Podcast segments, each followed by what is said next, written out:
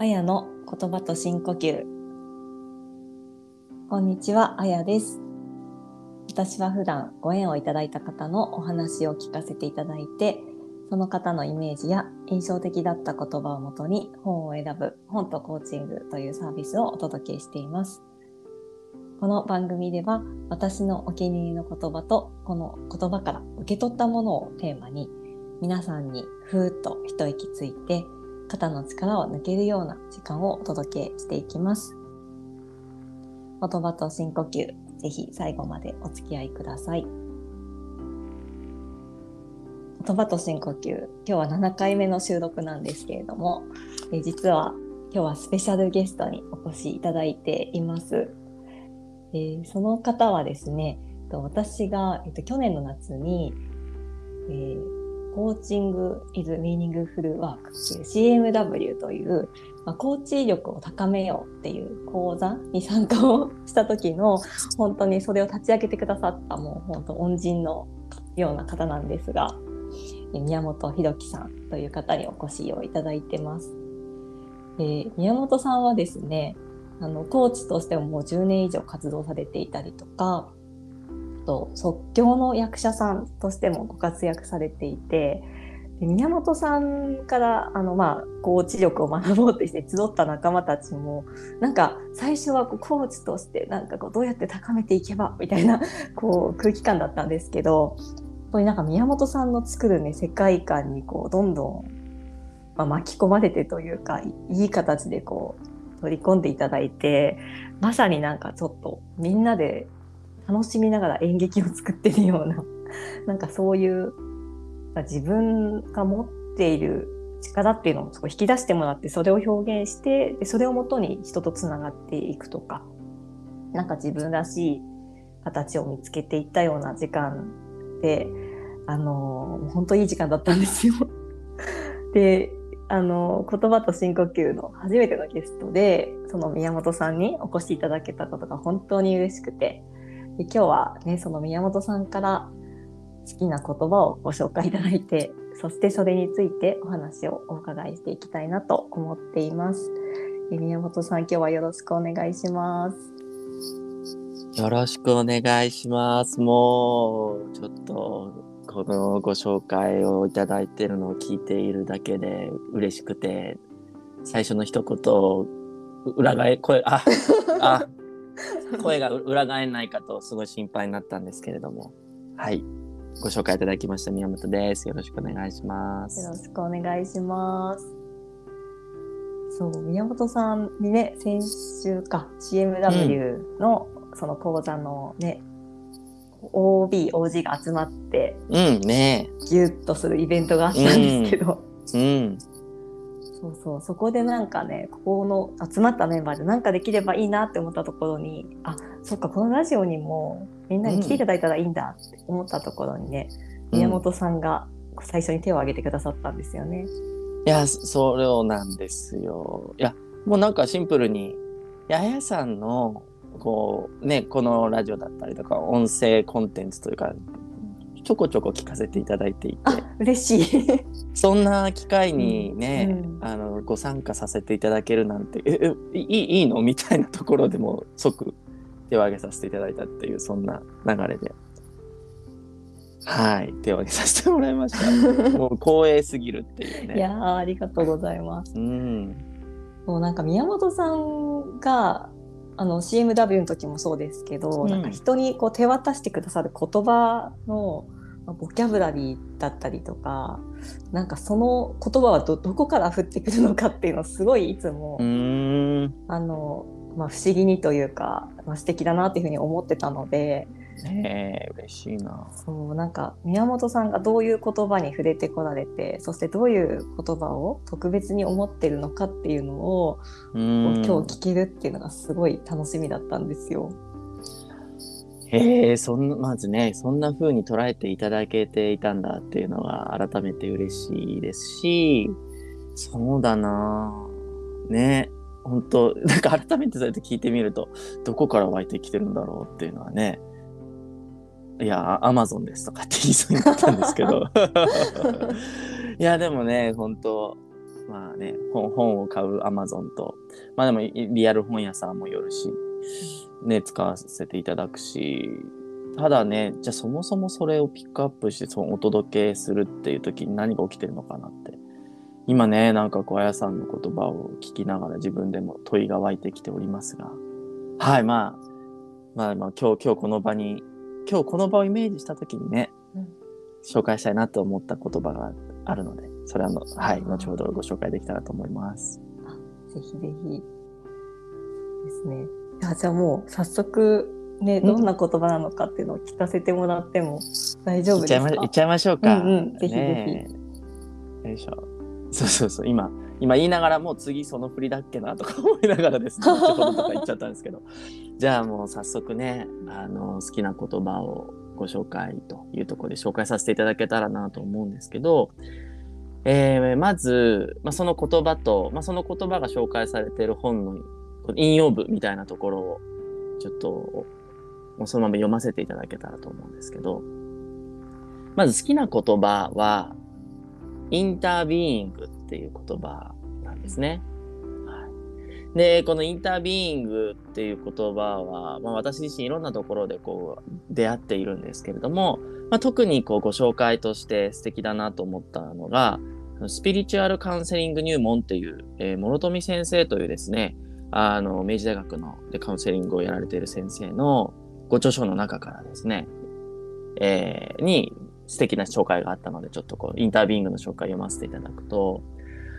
まあ、このキックナット・ハンさんというですね、あの最近ね、こうマインドフルネス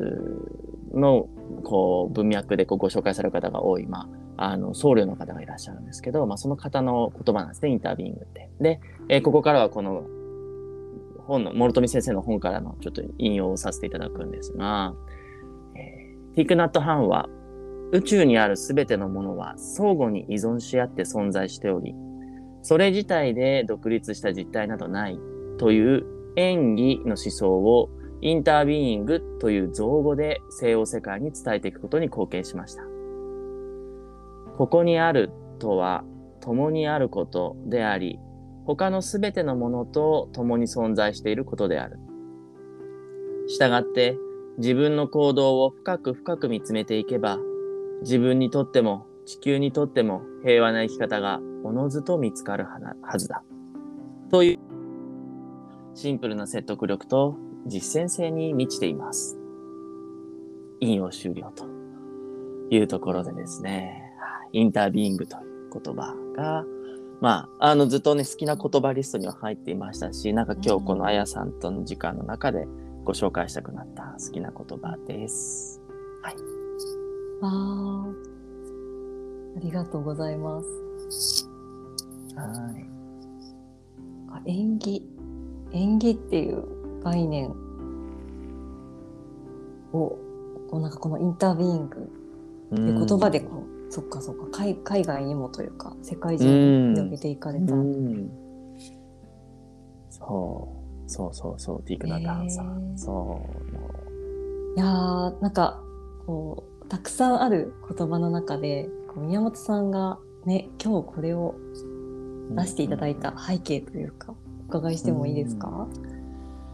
あなんかね、うん、それでいくと冒頭あやさんがねご紹介いただいてましたけれども、うん、こう CMW という講座をやらせていただいて、うん、あのー、まあもちろんね僕自身がお伝えしたいなと思ったりとか、まあ、あのコーチングという、まあ、ある種ビジネスというならばビジネスを発展させていく中で講座もやりたいなとかっていうね、どちらもこう思いがある中で始めた時に、その場に集った皆さんと、だからこそのこう場がやっぱり起きたなと、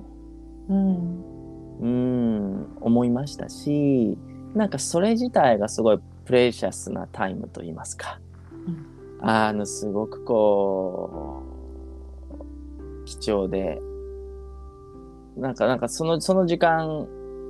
えあのね、その時間過ごすともっと生きたいって欲深く思うわけですけども、うん、でも裏を返すともうなんかその時間を味わえたら死んでもいいと思えるぐらいいい時間だったみたいな、うん、なんかすごく大きい言葉使っちゃいますけどもほんとそれぐらいなね時間を皆さんと一緒にだったからこそ過ごせたな起きてきたななんて思うと。うん。やっぱり常々ねあの自分一人でその場を作ってるのではなく、共にあることからうん。こう生まれてくる作っているそんな時間でいいなって思っていて特にその象徴の一つとしての CMW ってあるななんていうところでね、うんはい一緒にあの時間作りましたねなんていうところもあってなんか今日それをご紹介したくなったみたいなところがあ、ありがとうございます。いやーなんかまさにこう、いや不思議ですよね。こうこの CMW の話にね少しなってしまうんですけど、うん。宮本さんがね本当に夜中にツイートされたのを あの もうそれぞれがもうたまたま発見してしかも当時多分そんなに申し込みフォームとかもなくて宮本さんにはい。喋ったことないけど、まあ、DM してみるみたいな。いや本当に、ねえ。そうそうところから始まっていって今ねその講座が終わったメンバーってなんか講座終わってるんだけどすごく定期的に連絡取り合ったりとか。うん。ななんだろうなんか今まであんまり人にしてこなかった話とかを話せてしまったりとか。そうそうそういう関係性が生まれてってて。それもまさになんかねあの、まあ、ご縁だし。うん。なんか縁から何かが起こっている。うんもうそれがなんか宮本さんのねこうあこれやろうかなっていうひらめきみたいなものからうん。現現実に形として広がってってるっていうのがすごいことですよね。ねえすごうん。いそれは嬉しくうて、ん。なんかとにかくそういうお話を聞けることが嬉しくて。うん。うん。なんか僕もねあのこの現代社会のビジネスシーンと呼ばれるところに生きているうん。側面もあるので、うん。なんかねもっとオンラインサロン化して この僕の CMW 卒業生グループでなんかもっといろんなことをしてもっとこう換金する機会を作ったらいいんじゃないの？みたいななんか謎のビジネスコンサルタント宮本がこう内側で言ったりとかすることもうん。あるはあるんですけどなんかそんなことよりも何よりもうん。なんかそこの場でおきを共に過ごしたりとか、共通の文脈にいる、こう、気はち、受けたタイミングが違えど、うん。人たちが、なんかその共通の体験をもとにうん。出会い直せてとか、新たに出会えて、それぞれのところでそれぞれにとって大切なことが起きていくという現象をうん。拝見できることが、いや、何よりも、なんか価値のある、僕にとって価値のあることだなと思っていて、うん。なんかね、だからそういう風に聞かせてもらえるのがすごい嬉しいんですよね。うん。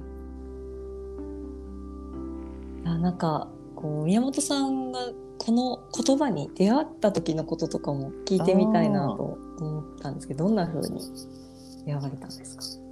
それでいくと、うん。あの、チェンジ・ザ・ドリーム・シンポジウムっていう、うん。はい、あの、まあ、すごく平たく言うと環境教育のプログラム、うん。アメリカの NPO が開発して日本でも展開されている環境教育のプログラムがあって、えその中でティークナット・ハンさんが出てきて、うん。インタービーイングという言葉をご紹介されていたのを聞いたのは一番初めの出会いで、うんでその時のインパクトとして、うん印象として残っているのは、なんだろうな。そうそう。あのーもうすでにある、もうすでに誰かとつながっている。そのつながるっていう言葉も、すごくニュートラルな意味でのつながっている。うん関係し合っているっていう方がいいかな。うん。なんかもうすでに関係し合ってるんだよ。あなたはもうすでにこの世に存在してるだけで、うんえー一人、こう、全くつながりのないところにいる人じゃないんだよっていう。なんかそのメッセージがすごく胸がジーンとするというか、僕自身こう個人的な経験としてすごい深い孤独感とかっていうのを味わう機会とかもあったりうん結構内側の声としてねどうせ一人だしとかどうせ一人ぼっちだしみたいな。あー結構声って強くあったりするんですけどうん。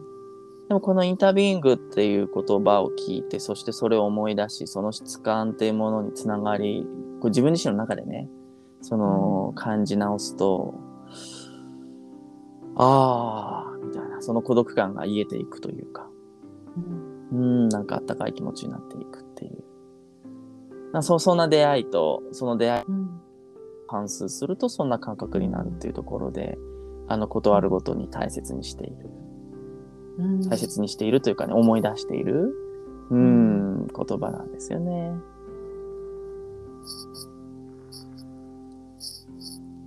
なんかこう、ね、孤独を感じる時ってきっとなんか私誰しもがあると思うんですけど、なんかその時にお守りみたくこう持っておける言葉というかうん。思い出した時になんかそこから本当にいろんなつながりを感じられそうですね。ああ、いや、本当本当そうですね。本当そう。なんか今のあやさんのね、その言葉を聞いて、か、まさにその言葉を聞いていろんなことを思い出せる。よねーって、そうまさに僕からインタビューイングっていう言葉からそのいろんな人とのつながり、関わり合い、あったか、しかもそれがあったかいものとしてすごく湧いてくる、まあ、そういう言葉だなーと思ってるし、うん。あのーいや、これ、ちょっと思ったことを言っちゃうんですけど、うん。この本のね、この、選書のコーチングをご提供されてるあやさんの、うん。その本っていうものもいろんなこう世界に出会わせてもらえるし、うん。まさに言葉自体にもその力あるなと思って、うん。その言葉一つからも切り取ってうん。思い出されるたくさんのシーン、物語ってあるなって。うん。なんかね、この素敵、好きな言葉の紹介っていうこのラジオも素敵だなと思うし、うんなんかその本の、本のご紹介っていうところにつながる。なんかその一つの本だったり言葉から溢れてくる、こう、まさにこう物語とか世界っていう扉をね、開くところにあやさんいらっしゃるのかなとか勝手ながら今、想像が膨らんでる。ありがとうございます素。敵、素敵ってただ思った この膨らんだことを話しちゃったんですけど。はうん、まさになんか本もなんかこう一人ではないと感じさせてくれるいものだなと思っていて、うん。なんかきっとそのなんか著者の人がなんか誰かにこれを伝えたいとかこれを伝えたことでこううん誰かの力になれるかもしれないって思って書いたその時間がこの本には入ってるんだなって思うとああ。なんかもうその本が物質としてあるだけで結構私は安心したりするんですよね。ああ、ねえ。まさに物質としてそこにあるだけでね。うんでもまさにそれを書く、書く時間、思った時間、うんまあ、結果紡がれてった時間みたいなね。でまさにその象徴としての本ってありますよね。うんいやー、あるな。安心する、安心する。そうなんかそういう本が何冊か置いてあるとなんかちょっと ホッとするみたいな。ほっとする、ほっとする。うんし、あー、なんか、わかんないんですけど、なんかまあ、ほ本もそうだし、こう、きょ音楽、ね、曲もそうだし、歌もそうだし、まあ映画とかドラマとかもそうなのかもしれないんだけど、まあそういったね、表現作品で、あのーまあもちろん濃淡はあるんですけど、まあ、特に本は、うん、あのーあるなと思うのは、読者側の余白ってすごいあるじゃないですか。想像の余白。うんうん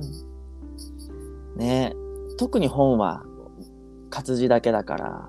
より想像力の余白があるっていうか、想像できる余白がある。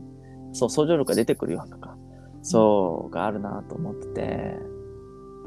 でなんでこんなことを言ったかというとうん。僕の開く場であのしもちろん失敗する時もあるんですけどあのまさに本みたいな場にしたいんだなって今ちょっと思って。あ結局参加者がうん。の思いだったりが載せられるというか、うん。なんかその余白に富んだものにしたいなっていううんこう場を設けた側がオチ決まってますみたいうんな。はい、入りはこうで、こんな感じでうん。アイスブレイクして、こんなワークしたらこんな体験になるんで、はい、オチこういうメッセージで、うん。どやみたいなのも いいんだけど、いいんだけど、なんかそういう骨子としてのね、まあ、まさに本も起承転結があるように、骨子としてのそれはありながらも、なんかこの参加者の皆さんがね、乗ってこれるような余白をちゃんと残したいなとも思うし、うん。なんかこう、表面上は提供するものがあって、想像とか乗っかってこれる余地があるみたいな、うん。あの前提なんですけど、表面上は。でもなんか深いところでは、いやもうそもそも、うーんその参加者の皆さんがだいると。うん。共にあるという世界観でその場を開くからこそなんか結果として一緒に作ったような場になっていくのかななんて。うん。なんか今結果的にうん。ちょっとインタービーイングに帰ってくるんですけど、ああいや今のあどうぞどうぞ。うん、あ、うん。そうなのでうん。多分ねまさに深夜のツイートから始まったってねうん。さっきご紹介いただきましたけど、うん。多分その時にもうすでにちょっと不思議な話し方になっちゃいますけど、うん。もうすでに参加者の皆さんと共にいたのかなって。おおそんな風に捉え直すこともできるなって。宮本さんがひらめいた瞬間になんとなくツイートを開いていた、まあ、メンバーがいて でなんかはっ？って思ったわけですもんね同じ時に。そうそうそう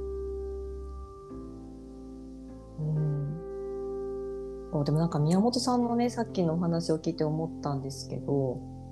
やっぱ宮本さんの作る場って本当何が起きるかわからない面白さがすごいあってう。嬉しいな。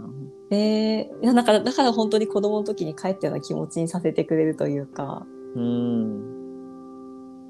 そうそう。まあ子供の時すらもなんか台本が決まっている授業だったり実験だったりっていっぱいあって。うん。でも自分がすごいうわ楽しかったって思うのってなんか何もない一日から何するっていう。なんか、どうやって楽しむって言ってる時の朝だったりとか。いきなり思い立って隣の町までこう自転車こいで行ったりとか、うん。なんかそういうことででそれって何が起きるかわからないじゃないですか道中とか、うん道も知らないし、みたいな。でも宮本さんのそういうなんか場作りってまさにそのワクワク感というかねえ楽しさがもうすでにあってやっぱりまさにそういう場作りを体現されてらっしゃるんだなと思いました。ああ、嬉しいな。嬉しいな。いやーね、本当にそれは嬉しくて。うん。なんかそんな風にね、感じてくださっているっていうことが嬉しいし。うん、うん。いや、なんか嬉しいしか言ってないですけど。いや、とにかく嬉しいんですよね。そうなんだな。なんか、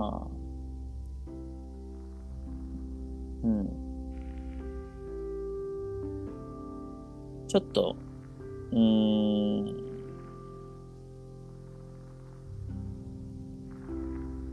これはなななんて表現したらいいかわからないんですけど、ちょっと話してみると、うん、やっぱり時に予定調和って大事だなと思うわけですね。計画通りに進むとか、うん、あーミスなく進むとかっていうのはすごい大事だと思ってるんですけど、うん、でもやっぱそればかりってどうなんっていうところだし、やっぱり、こうデジタルのね、技術が進めば進むほど、うん。ハプニングってお起きづらいというか、うん。変わらない毎日が、変わらない毎日が過ごせることのありがたさはもちろんある一方で、うん。変わらない毎日に飽き飽きしてしまううんところってあるなと。要は全てが最適化されて提案されちゃううんありがたさとだ、そう、アマゾン先生とかにもすごいレコメンドしてもらえるけれども、うんいやー、みたいな、何度目だそのレコメンドみたいな。俺は買わないって言っただろうな。他の人がクソ買ってるからって俺は買わないって言っただろうみたいな。もう何度目だみたいな。行った時の本屋さんに行った時のこのね、うんえ、こんな本あんのみたいな、この偶然うんの出会いからの、えー、面白いみたいなところの、最適化されないからこそのワクワク感、ハプニングから、あるからこその生まれてくるものってあるなーってやっぱ思うし、やっぱそれをね、意図的に作っていかないと、そういう時間に出会いづらい、うんなんかそんな日常ってあるのかなって思った時にね、うん。ことをコーチングとか、まあそういうご自身のね、人生を考える時間っていうものが、うん。やはりそういう発見に満ちたものにであってほしいなと思うし、うん。なんかそういうことをね、学んだりとか、うん。まああの、それを複数人でやっていくような場としてのワークショップだったりとか、うん。で、やっぱ発見に満ちた場であってほしいっていうのはうん。思いますよね。うん。うん。なんか本当日常の中に例えば一日の中にね30分でもそういう何起きるか分かんないとか何を話してもいいみたいな時間があることでどんな風になんか日常って変わっていくんだろうっていううん。風になんか思いますね。その変わり方とか、まあ、あるいは変わらずに何か深める形になるかもしれないけどうん。うん。なんかそれって本当にコーチングを受けた人がみんな同じように変化するわけじゃなくてその人うんとそのコーチの間の中で起きたことからまさにこうどんな方向に進んでいくかわからない、うん、そうそういうなんか要素があるなって思います。うねんえ。で、なんか、あ、そうそう、やっぱり最近子供、うち5歳と3歳の娘、息子がいるんですけど、うん彼らと遊んでいて、うん。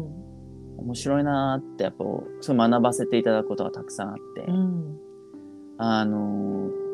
ー、例えば、まあ、あの、隣のトトロのメイちゃんが、うん。あの、トトロの、ちびトトロ出会ってじーっと見て、うん。そっから追いかけていくと、でっかいトトロに会っちゃったみたいなシーンがあると思うんです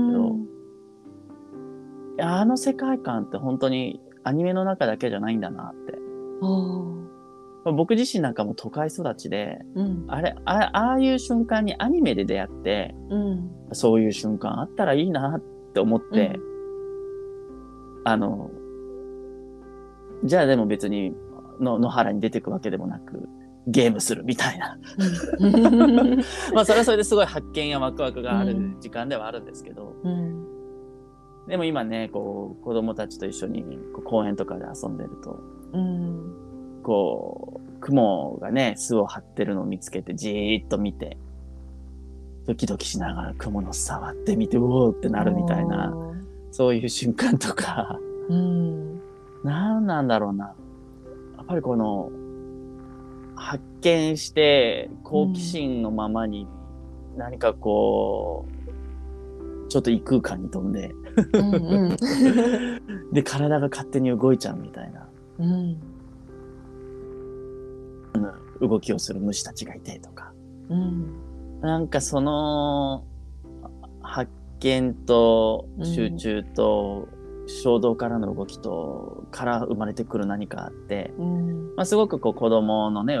遊びみたいなところに見受けられるなとも思うし、うん。でもそれってね、子供だけじゃなくてね、うん。大人でも全然味わえるし、うん。こう異国の地に行って何これみたいな。この料理何、っていうところから食べる 料理だったり、お酒だったりとかっていうのもね、最近ちょっとそういうのに出会いづらい、出会いづらいですけど、うん。でもそれってやっぱ多分こっていう時間の中で言えばね、クライアントさん、コーチだったらクライアントさんだし、クライアントさんがクライアントさん自身だったりとか、もうん。う、この言葉こんな表情で言ってんの？みたいなことをね、ね。こうフィードバックされて気づいたりとか、うん。なんかこう、そこかしこにその好奇心の目だったりね、うん。思ってみると、発見できて、なんかこう、没頭できてっていうところに繋がっていくんだなぁなんて今、話しながら思ってあおりました。あ。そっか、なんか初めて、そっか、蜘蛛の巣触る時みたいに。でもそういうふうに初めて出会う自分がいたりしますよね。ふとしたね会話とかこ言葉からっていうか。そうそうそうそうん。う。でも多分何歳になってもあるんだろうなって、その目を持ててれば。うん。ね平たく言ったら好奇心なんだろうけど。ああ。いや、宮本さん自身は、がそういう時間うん。を、なんかどう作っていってますか？その、まあ、インタービーイングな時間というか。ああ、ね。ああ。いやー、なんか、あの、ここまでこの、あやさんが作ってくださるスペースでうん。話していた、話させてもらいながら、うん。自分をメタ認知すると、ちょっとこうね、話が膨らんではスライドし、膨らんではスライドしをうまいことこう、ホールドしてまとめてくださるあやさんにありがたいなって、まずまずは思いつつ、うん。ね、そうそう、質問に戻ってくると、ね、インタービーイングな時間。そうだなぁでも、やっぱり間違いなく僕の中であるのは、やっぱ、ね、冒頭ご紹介いただいた即興役者、ね、インプロをやってる時間っていうのは間違いなく、このインタービーイングを味わえる時間うん、で、あのーちょっとだけね、お話しすると、お客様からいただいた単語とか文章とか、時々によっていろいろあるんですけど、いただいたものをもとに、その場で仲間と、うん。えー台本なしリハーサルなしで、えーその場から物語をうん。こう作っていく、それも演じていくのがまあインプロなんですけれども、うん。まさにその時間っていうのは仲間と共に、そしてお客様と共にありながら、うん。そこに紡がれていくものに好奇心をあって、うん。自分を通じてそれをまた表現しっていうのを繰り返しで、やっぱりすごくこのインタビーイングな感覚を養わせてもらってるなって思いますし、まあね、あの家族との時間もそうですし、うん。クライアントさんとの、ね、その場作りしてる時の参加者さんとの時間もそうですけど、うん。うん。ねえやっぱりそこに共にあることから始まる何かにうん。耳を傾け、うん。目をそちらに向け、うん。全身で感じてると現れてくるものってあるなと。うん。毎回、おお、そう、そう動きますか、みたいなものが、やっぱあることの楽しさうん。が僕をね、そういった時間に、うん、時間にいさせてもらえるし、いたいなと思わせてくれるしっていうところはうん。ありますよね。あでもなんか今こうやって話しながら湧いてきたんですけど、うん。今こうやってあやさんが問いかけてくれて今こうやってお話できてたりするのを思うとうん。好奇心を向けていただいてうん。僕の中から湧き上がってくるうん。ものに出会わせてもらう時間っていうのもすごいありがたいしうん。なんて言うんだろうな言いたかったのはうん。何か一緒にワークショップしましょうとかうん。場を作ってますとかうんインプロで演じてますとかうん。なそういう僕から能動的に何かを働きかけるだけがインタビューイングの時間じゃなくて、うん。こう、聞いていただくとか、うん。もしかしたらカフェという空間の中にいさせてもらうみたいな。うん。なんかその時間できてるものっていうのももしかしたら、うん。もう表面上でね、目に見える世界だけの話で言ったら一人の時間。うん。なんだけどもしかしたらねもうその空間にいさせてもらうこと自体でそこで何かを試作を巡らせてもらわせてもらうこと自体が、うん。なんか共にあることインタービューイングを感じさせてもらってる時間だったりするのかなって。うん。はい今話しながら湧いてきました。あー。もうなんか確かに一人で過ごしてたとしても、まあ、たまたまねあの耳に入ってきた会話だったりとか、まあ、こういうポッドキャストもそうかもしれないですけど、うん。聞いてあーって思って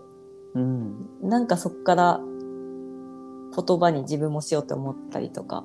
うん。ちょちょっとだけその一日のスケジュールが変わったりとか、うん。ちょっとあそこ寄ってみようみたいな。うん。そういうこともこうまさになんかインタービーイング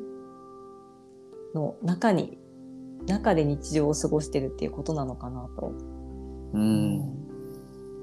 聞いてて感じました。ねえなん。かね、うん。まあ、すごいこの世界観うん。ああなん。かこれがね絶対的な真理だって言いたいとは思ってなくて、うん。インタビーイングなものっていうのをうん。だからこの世界観を選択した時に思い出される感じられるものってうん。あるなああるよねーっていうおすすめはしたいっていうような感覚はあって。うん。うん。そう捉え直してみるとちょっとうん楽になりませんかだし、うん。何か面白い発見あるかもしれませんねってう。いうん。うん。なんかねそんなことは最後さ最後なのかなわかんないけど なんかちょっとお伝えしたくなった感じで、うんありがとうございます。そうですよね。もうあっという間に時間が過ぎ。でもなんか まだまだね、宮本さんに聞きたいことたくさんあるんですけど。ああ嬉しい、うんそう。でも、そう、今日はね、なんか、本当にこう、インターインタービーイングっていう言葉からこう広がっていって、そして最後ね、やっぱりインタービーイングな視点を持って世界を見てみるというかね、うんなんかそんなメッセージをこう宮本さんからあの受け取らせていただきました。あーありがとうございます。なんかね、もしよかったら最後宮本さんからも一言というか今日のねこの時間を過ごして感じたことをお伝えいただけたらと思います。はーい。えーっと。すごくね、贅沢な時間をありがとうございましたっていう率直な感想で、あの、本当これ、用意してたのは冒頭の言葉と、そのね、スピリチュアルカウンセリング入門のその1ページだけだったんですけれども、うん、まさにあやさんとのこの時間で、こう、湧いてきたものを語らせていただいて、あまあ、まさにね、この時間も、こう、インタービーイングを感じさせていただける。なんかそんな時間だったなーって思って。はーい。すごく今ほっこりしております。ありがとうございます。ありがとうございます。私もなんかこれはね朝に収録してるんですけどこういう、なんだろうなこの話をしてまた今日はどんな一日が始まっていくのかななんてうーんと。思いなんか一つまたインタービングというなんか宮本さんから大事なことは私の中にまたいただいてこの言葉がどうやってまた自分の心の中から芽吹いていくのかというかねうんつながっていくの。のかっていうのも楽しみだなと感じました。ねえ、あ、なんか最後、すごくね、いつもこういうポッドキャストみたいなものにね、ご出演させていただくと、すごくこう言葉自体を聞いている方に分かりやすいようにというかね、うん。まあ、多少そういった配慮は今日もさせていただいたんですけど、うん。なんかあえて今日は、うん。最後に種明かしじゃないですけど、うんいやね、聞いてる皆さんほにゃららでとかっていうのは、あえて言えうん。入れずに、うん。